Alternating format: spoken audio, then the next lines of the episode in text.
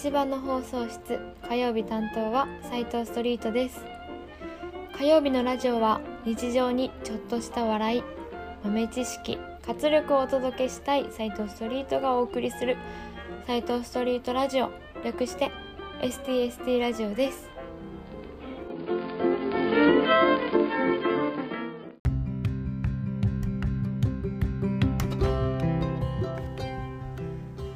改めましておはこんにちは。豆柴放送室火曜日担当の斉藤ストリートです。よろしくお願いします。はい。なんと今日は7月7日。7月が始まりました。2020年7月。そして今日はなんと7月7日で七夕ですね。えっと今収録がちょっと日曜日にやってるんですけど今見ると天気予報は雨予報。どうですか？雨かな？多分今週1週間木曜日ぐらいまでは雨って前聞いてたから雨でしょうね今日も。ということはやっぱり天の川見えないかな？なんかよく考えると最近天の川ちゃんと見てないですね。最近というかここ数年。来年は見れるでしょうかね。はい。はい。それでは今日も STST ラジオ始まります。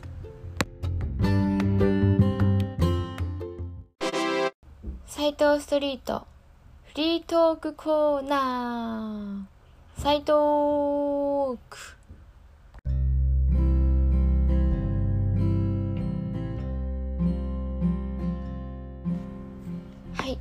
斉藤区のコーナーでは私斉藤ストリートがテーマを決めずにただただただただ話すというなんとも自由気ままなコーナーでございます。はい。今週1週間お疲れ様でした。って言ってもまあ火曜日だから節目はちょっとおかしいけどどうでしたか？今週1週間皆さん。楽しかったですか？どんな1週間でしたか？うーんなるほど。めっちゃいいですね。めっちゃ楽しかったんですね。いやー素晴らしい。いい1週間。私は私斎藤ストリートはチャレンジした1週間でしたよ。はい。何をチャレンジしたかっていうとファスティング。にチャレンジしました。やったおめでとう。いやー本当に前に豆柴の家庭科室とかでいろいろファスティングとかについて聞いてたんで今度ぜあなんか機会があったらやりたいなとはずっと思ってたんですよ。そう。でやろうって思ったのがある程度4月から筋トレを始め3ヶ月経ってどんどんまあ体重とかも落ちてきて引き締まってきたなとか思ってたんですけどここで一丁ファスティングして全部体のリセットしようかなって思ってですねちょっとやってみましたっていう思うんやってみましたファスティング。うん今日で回復食2日目なんですけどだいぶ調子いいですね体。もうほんと元気になりました。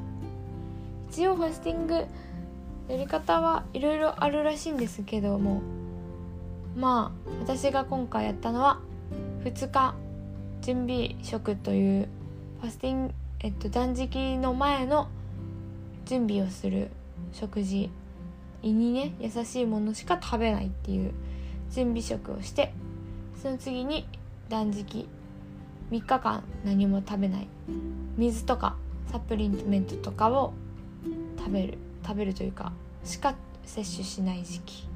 そして残り2日で、えー、回復食。胃腸がねいきなりガッツいたカロリー高いものとか油ぎっしゅなものとか食べるとびっくりしちゃうのでその優しいものを食べるっていう回復食の今は回復食の2日目だから最終日ですね。はい。だいぶうん頑張ったなって思ってます。でファスティングしたらね体重がね2キロもね減ったんですよ。わあびっくり。そして足もね細くなったし、まあ、筋肉が落ちたって言った方がいいのかな。そうすごく良かった。でもそうあと同期からはねなんかスッとしたって言われたけど、まあ、スッとしたって細くなったねっていうよりかはなんか一回り小さくなったねって 言われちゃって えー、なんか私的にはそれどうなんだろうなと思いながら。そう私身長が身長か身長が153.8ぐらいしかなくて結構小柄なんですよね。でも親はねお母さん166でお父さん172ぐらいで。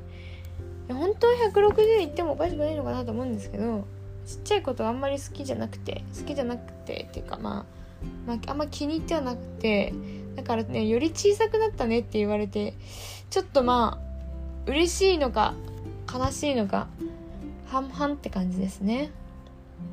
はい。まあそれは置いといてとにかくなんか細くなったなっていうか、うん、自分でも実感しました。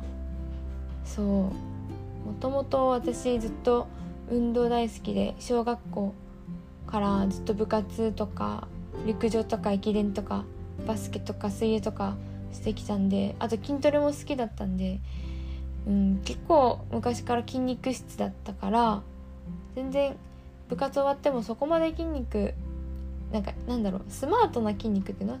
いい形の筋肉に戻らんなって思ってたんでだいぶその部分がそがれていい感じになってきました。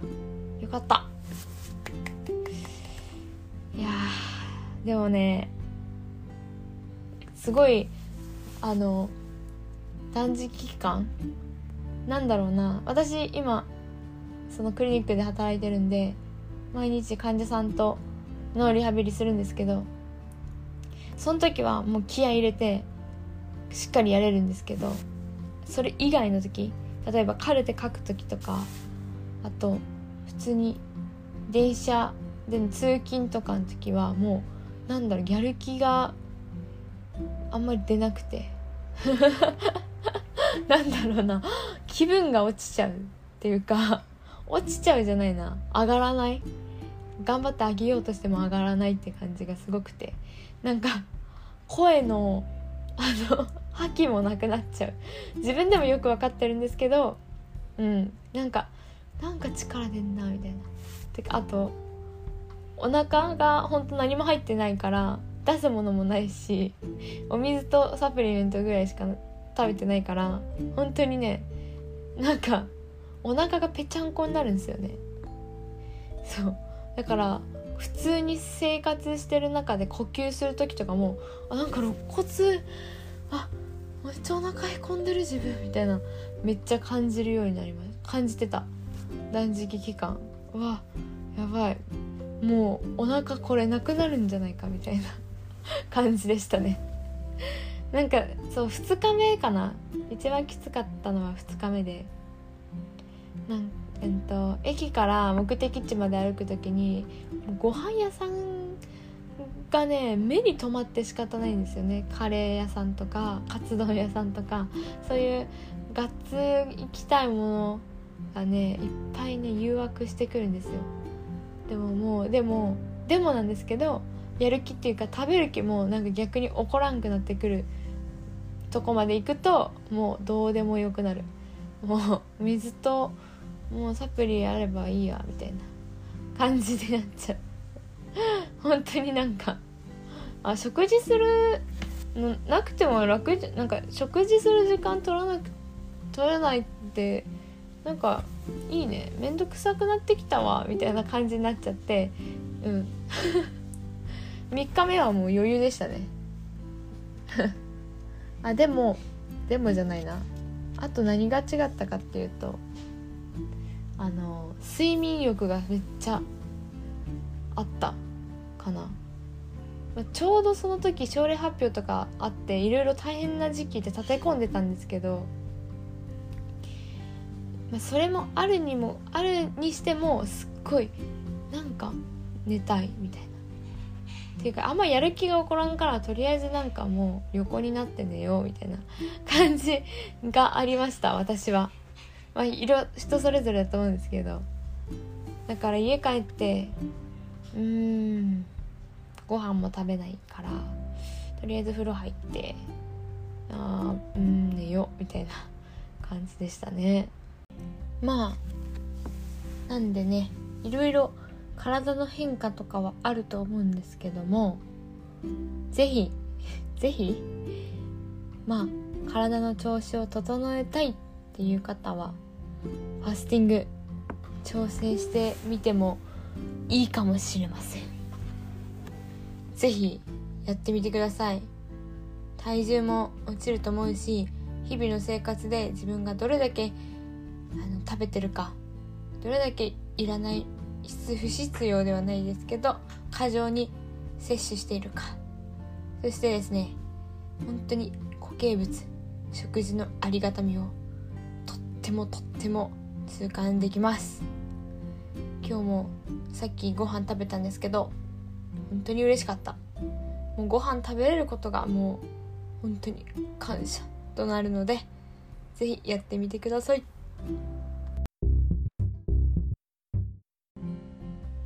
もう話題変えます。えっと私ちょうど今週1週間であったこととして木曜日に、まあ、陸上の選手のトレーナー活動させてもらってるんですけどそこでですねその選手の所属してる部活動の先輩が ICL っていう眼内コンタクトレンズっていう手術を受けたんですよ。それが結構見やすくなるからいいよって言われてなんか受けたいなって思い始めてですね。そう ICL っていう眼内コンタクトレンズっていうのは、まあ、レーシックと似てるんですけどなんかソフトコンタクトレンズに似た素材のこの目の中にレンズを入れるっていうあの手術です。で目には虹彩っていうこう光を調節する部分があると思うんですけどその後ろにこの眼内コンタクトレンズを入れてで光が入ってくる屈折力を変えて近視とか乱視を矯正してくれるやつでで中側に目の内側に入るからコンタクトのようにこう毎日こう付け替えなんていうの？取り外しすることもなく異物感とかもなく裸眼と同じような快適さであの視力が回復するっていうもうなんともね画期的なものらしいんですけど日本には2010年ぐらい2010年2月かに来てでそれから結構いろんなもともとはえっとヨーロッパとかカナダとか韓国アメリカ中国で承認認可されで2010年に日本に来たっていう感じらしいです。だから今2010年ぐらい10年ぐらいで今私は知ったということですね。そうちょっとねやっぱ目の手術って聞くと怖いしなんか大丈夫かなって思うんですけどメリットデメリット。もしこの ICL 興味あるっていう人は是非ねやってみてもいいのかなって思うし。私はやろうかなって思ってそのその人からなんか招待券もらって来再来週ぐらいに検査を受けるんですけど、まあ、その検査でまあ目を目の角膜の薄さとか厚さとかとか瞳孔とかいろいろ調べて2回目にレンズの発注をして3回目に手術っていう流れらしいんですけどね。いやもう本当に私あ知らないか。私メガネなんですよ。メガネじゃないな。コンタクトなんですよ。で乱視だあ乱視であの裸眼だと視力検査の一番上は見えないしコンタクトもマイナス5.10以上5.75とか変なのでめちゃくちゃ目悪いんですね。だからしかもですねアレルギーあってあのコンタクト上に上がってきたりするんですよ。でそういうのを考えるとちょっともう嫌だなと思ってちょっとこの ICL 手術受けようっていう流れになったんですけど。メリットデメリット、まあ、知りたい人も知りたくない人もちょっと小耳に挟んでほしいですね。まず ICL の眼内コンタクトレンズっていうのはなんかすっごい柔らかいらしいです。その柔らかいしえっと HEMA とコラーゲンの強重合体素材コラマーから作られているらしい、まあ、とりとりあえずなんか生体適合性の高い素材で作ってるので目の中のゴロゴロや異物感を感じることもないらしく柔らかいのでそう入れる時に目をこう1ミリ1ミリまず切ってそこでなんかジェルみたいのを周りのね目の組織をあの予防あ傷つけないようにジェルみたいのを入れ込んでで3ミリ次切って3ミリのとこからレンズを入れるらしいんですよ。でその小さな傷からもう柔らかいからキュッと入れるっていうね。あと UV もカットでしてるしてるらしくて。へえすごいなーっていうね感じですよね。でやっぱ ICL はデメリットもメリットもあればそれデメリットもあると思うんですけどそうあの白内障とかにデメリットとしてはまず自分専用なのオーダーメイドだから手術するまでの時間が結構長くと取られちゃう時もあるよっていうこと。と2つ目は、まあ、保険が健康保険は適用にならないから全部自己負担になっちゃってお金経済的に負担がかかりますよっていうこと、まあ、でも後から確定申告を出したらちょっとは返ってくるっていうのもあるらしいんですけどまあその点。であとは白内障とかにもしその水えっと交際の後ろに一応眼内コンタクトレンズ ICL を入れるんですけどその後ろに水,、ね、水晶体っていうレンズがあるんですけどもしその手術の時にその水晶体とかにちょっとダメージがね接触してダメージとかができたら白内障っていう風になっちゃうこともあるらしい、うん、あとはやっぱり目を開けるから感染リスクもあるよっていう。でメリットとしてはそういうものらしいです。うん。ね。えちょっと怖い怖いけど。でもどうだろう。うんやりたいなって今は思ってますよ。そうレーシックはどうなのっていう人もいると思うんですけどレーシックってなんかマイナス5以上だとあの良くない使えないらしくてレーシックってレンズを削って屈折角度を調整するものなのであの近視が強い人はあできないっていうのと角膜が薄い人もできないっていうのがあるらしいから私は多分近視が強いのでレーシックはできないのかなと思ってますよ。悲しいね。こんなに近視になるとは思ってなかったけどね。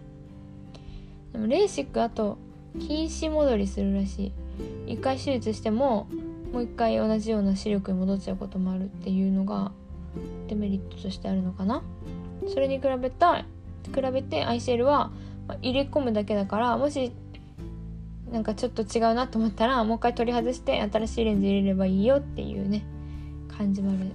あと角膜削らんから見え方がすっごいあの鮮明で彩度が高いっていう感じ。まあ一概にね本当かはわからないけど私が ICL を調べた時のホームページ見たら裸眼の見え方レーシックの見え方 ICL の見え方っていうのがあるんですけど裸眼はやっぱりぼやぼやぼやぼやしてるけどレーシックは ICL 裸眼とかに比べて、えっと綺麗には見えるけど ICL よりかはサイドが落ちて全体的に暗い印象かな？と思いますね。そうだから ICL やりたいな。ねやりたいですよね。禁止の人は分かると思うんですけどやっぱりあのコンタクトを常に使ってると疲れるんですよね。あんまり私もめっちゃ疲れるってわけじゃないんですけどまずうん。あのドライアイとか風が来た時はすごい辛いしあの上に上がってくる時もあるしでなんかうん悪いことばっかり言ってるけど そりゃ。そうなんですよ。あと走ったりする時もどっか行っちゃったら見えないしお風呂とかもた私はできる限り撮るようにすると裸眼だから何も見えないし。うん。あ裸眼に戻りたい。私もともとは良かったんで中学校までは良かったんですけど中学校から劇的に下がって急降下してもうそっからずっと下がりっぱなし。うん。多分なんだろうな。何が悪いんだろう。もともとめっちゃ悪い、まあ、親の父親の方は悪いんですけどね。でも母親はめちゃくちゃいいのな。なんかいいとこはの似ら似ないですねやっぱり。うん。だから ICL ちょっと今度手術終わったらまた報告しようかな。もしねこれやりたいって思う人がいたら是非聞いてください。ICL 私初めて聞いたなこれ。本当に。いいね。ちょっと目良くなってそのメガネそうなんですよね。メガネがね似合わなくてね困るんですよね。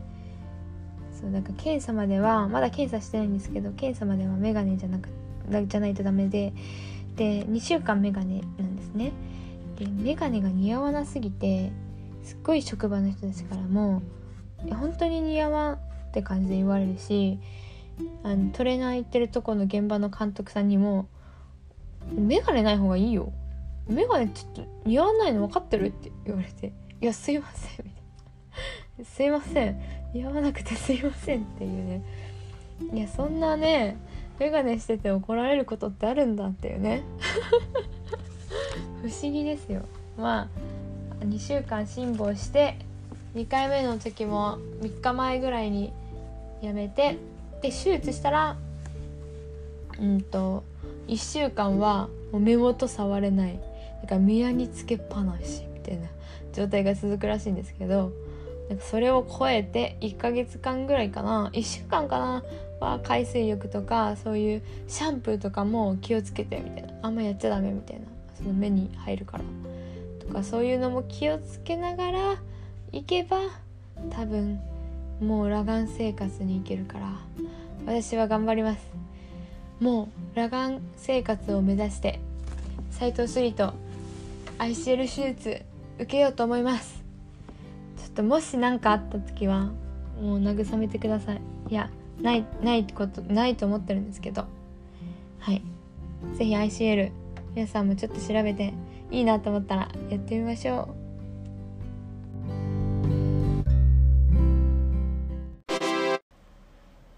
斎藤ストリートとトレーニングしよう。サイトレ。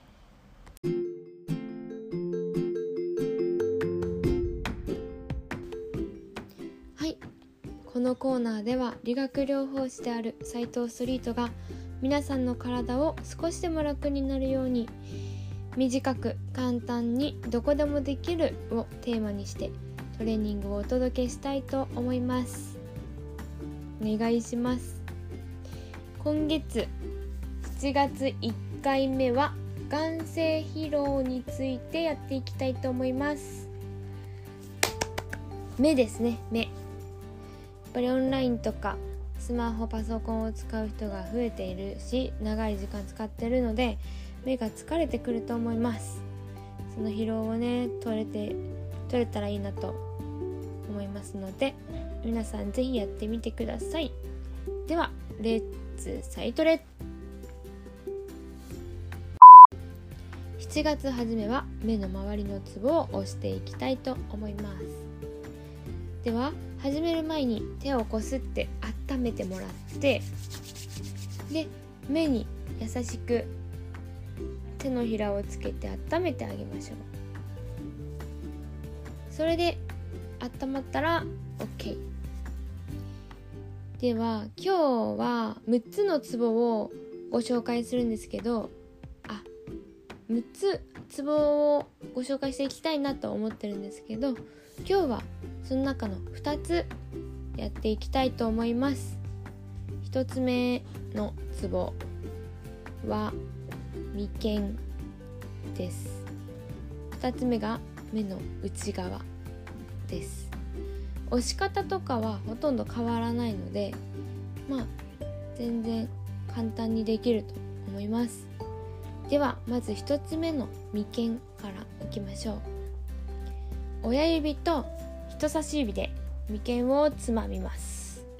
眉間ってあの眉頭のとこかな？眉頭のところをつまみます。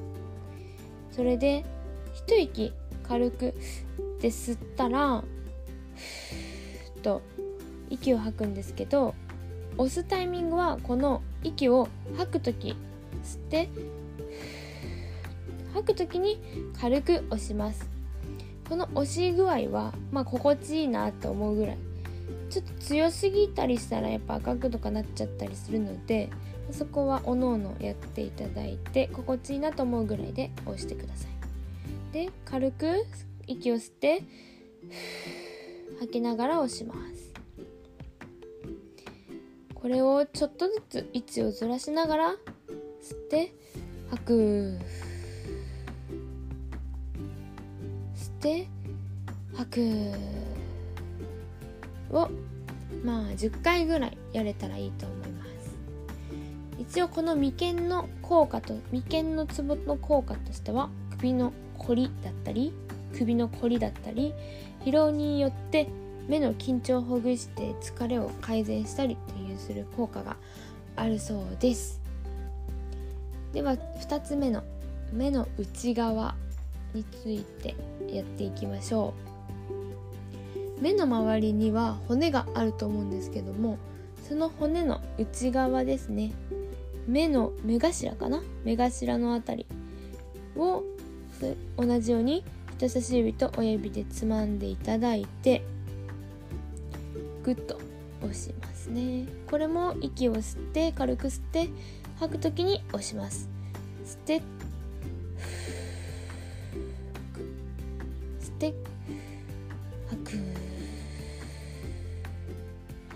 も10回ぐらいやれるといいです。目の内側の効果としては手指手指手指のこりだったり疲労による目の緊張をほぐして疲れを改善します、まあ、まだこれは2つしかやってないので全部をやるとちょっと時間がないのでやりませんが来週また紹介していきたいと思います。今日は眉間と目の内側でした。首のこりだったり手の手指の手とか手先のこりだったり目の緊張をほぐすことがねできたらいいなと思います。では皆さんも時間がある時に実践してみてください。サイトでおしまい。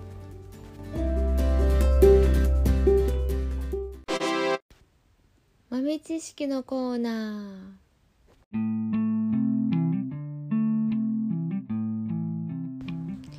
はい。今日の豆知識のコーナーは七夕ということで七夕の豆知識について一つご紹介したいと思います。七夕って笹のは笹にね短冊をこう飾って願い事書いて飾ってそれを燃やす。やると思うんですけども皆さん笹に吊るす短冊の色って何種類か決まってるんです。ご存知ですか？実は短冊は5色って決ま決まってるっていうか5色らしいです。適当にその辺にあった紙を短冊にしてるかもしれませんが七夕はもともとその裁縫の上達を願う行事でもあったので当初は5色の糸を飾ってそれが変化していつの間にか紙の短冊を飾るようになったらしいんですよ。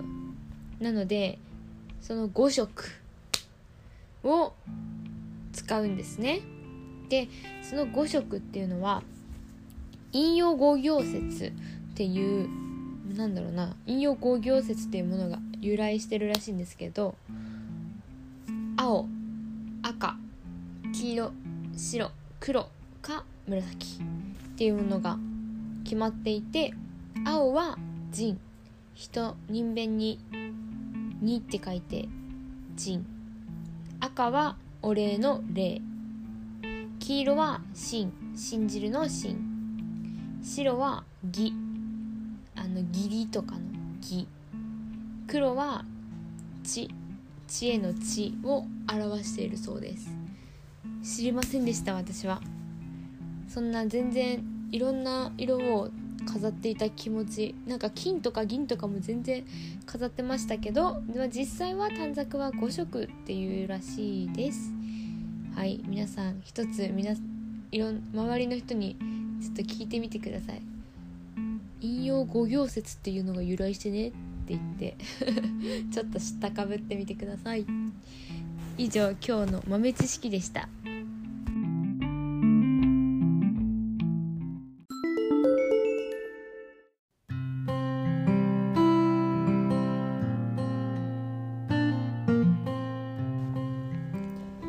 皆さんいかがだったでしょうか？斉藤ストリートの STSD ラジオ日常にちょっとした笑いちょっとした豆知識ちょっとした活力をお届けしていきたいと思っております。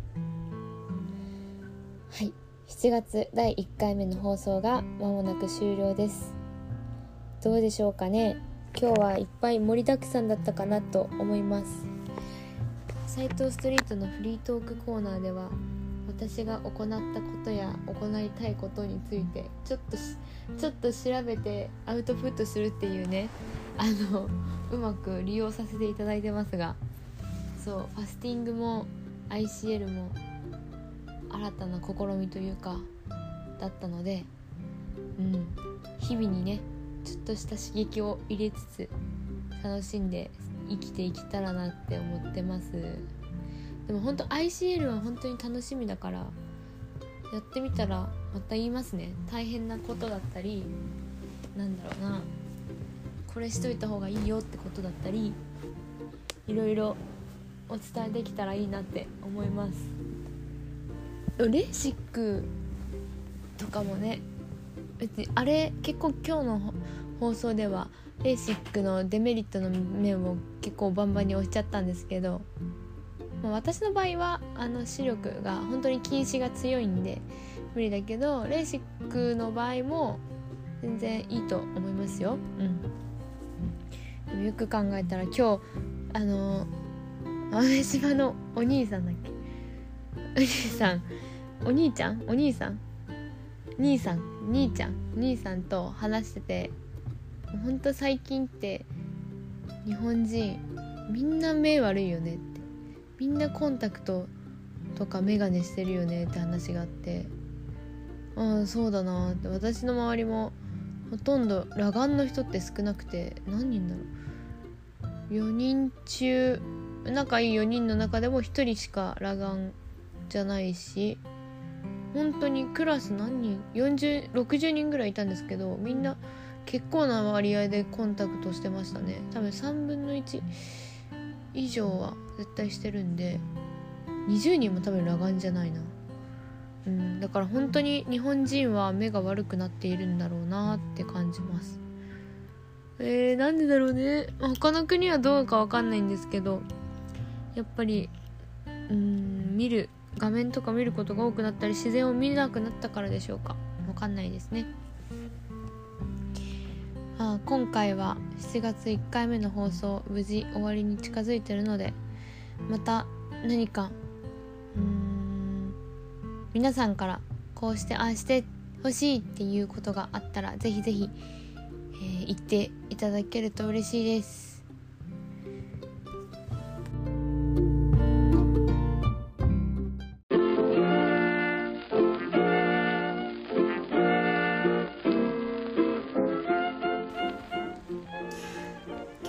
間が来たようですね。今日も最後まで聞いてくれてありがとうございます。では皆さんの一日が楽しく元気で過ごせますように。また来週。またねー。